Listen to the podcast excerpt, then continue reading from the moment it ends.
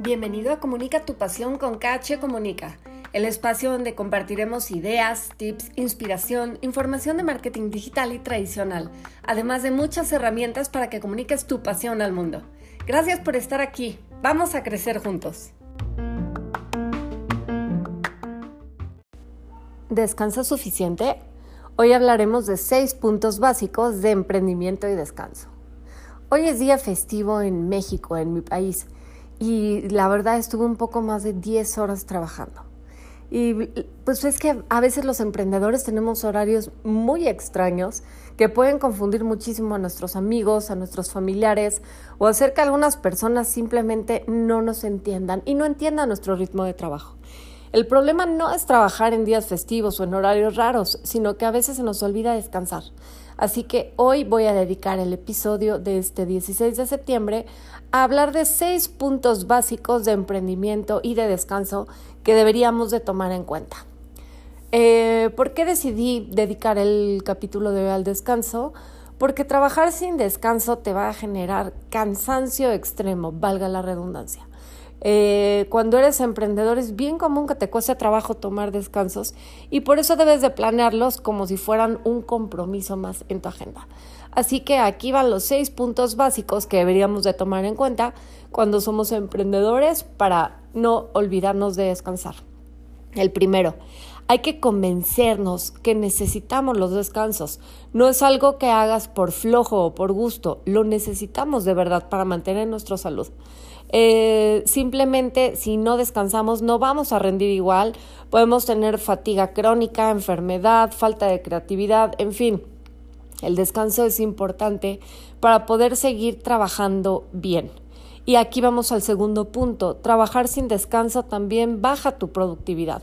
Es como cuando tienes una computadora y llevas mucho tiempo sentado trabajando en ella y se calienta y ya no funciona igual. Todos los programas se ponen lentos, a lo mejor alguno se cierra y necesitas reiniciarla o incluso apagarla un rato y prenderla después para que vuelva a trabajar de manera normal.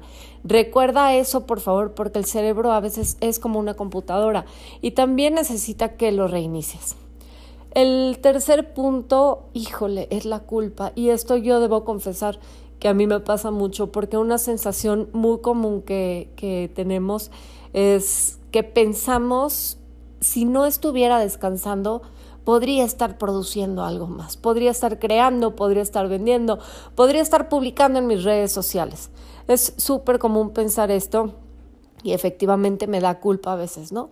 Sin embargo, hay que recordar que hay un momento para cada cosa y esto incluye también descansar. Entonces, no pasa nada, tenemos que tomar eh, ratos de descanso para poder trabajar mejor. Eh, y pues sí, como hay un momento para todo esto, me lleva al siguiente punto, que es agendar tus descansos.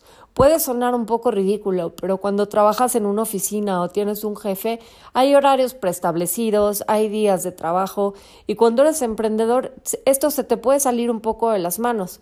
Entonces, apunta en tu agenda tus periodos de descanso, tus periodos de comida, tus periodos de dormir, tus periodos de, de pasear, porque si no lo apuntas en tu agenda es bien fácil que se te que se te olvide darle un tiempo a eso y que agendes citas, por ejemplo, o que te llenes de compromisos. Entonces, hay que apuntar el descanso dentro de tu agenda y hay que respetarlo como si fuera una cita con un cliente. Una ventaja, este es el quinto punto de trabajar por tu cuenta, es que puedes elegir los días de descanso. Entonces, no pasa nada, no te traumes si tienes que trabajar un día festivo o un domingo, por ejemplo, porque puedes reponer el día de descanso el martes o el miércoles, no pasa absolutamente nada. Lo que sí es importante es que sí te des un día de descanso a la semana y que trates de mantener cierto balance. Y el sexto punto es una recomendación eh, que se trata de tener un fondo de ahorro para el descanso.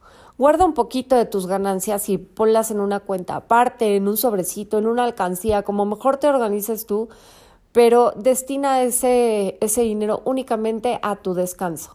Eh, puede ser que lo uses para irte de viaje, que lo uses para irte al spa, que lo utilices para invitarte a ti mismo a comer a un lugar bonito o a tomar algo rico. El chiste es que tengas dinero eh, destinado a tu descanso, es tu recompensa por trabajar, por trabajar muchísimo. Entonces, eh, puede ser también que en algún momento, pues no, no siempre el trabajo es igual y no siempre nuestras agendas son iguales, pero habrá momentos en los que tengas proyectos grandes o compromisos muy importantes que no te permitan descansar, que no te permitan tomar un tiempo de descanso. Está bien, en esas ocasiones a lo mejor vas a tener que trabajar muchas horas seguidas o días seguidos sin descansar. No pasa nada si es algo eventual. Solamente durante ese periodo, durante esa temporada, trata de comer lo mejor posible, trata de hidratarte bien con agua natural, eh, trata de no, excederte en el café. Eh, cosas básicas para mantener tu salud física y terminando la tormenta, terminando ese torbellino de pendientes, tómate unos dos o tres días para desconectarte completamente y recuperarte y poder descansar profundamente. Me dio muchísimo gusto saludarte, muchísimo de verdad. Muchas gracias por escucharme y te espero en el próximo podcast de Comunica tu pasión con KH Comunica. Muchas, muchas gracias por estar aquí. Nos vemos en el siguiente.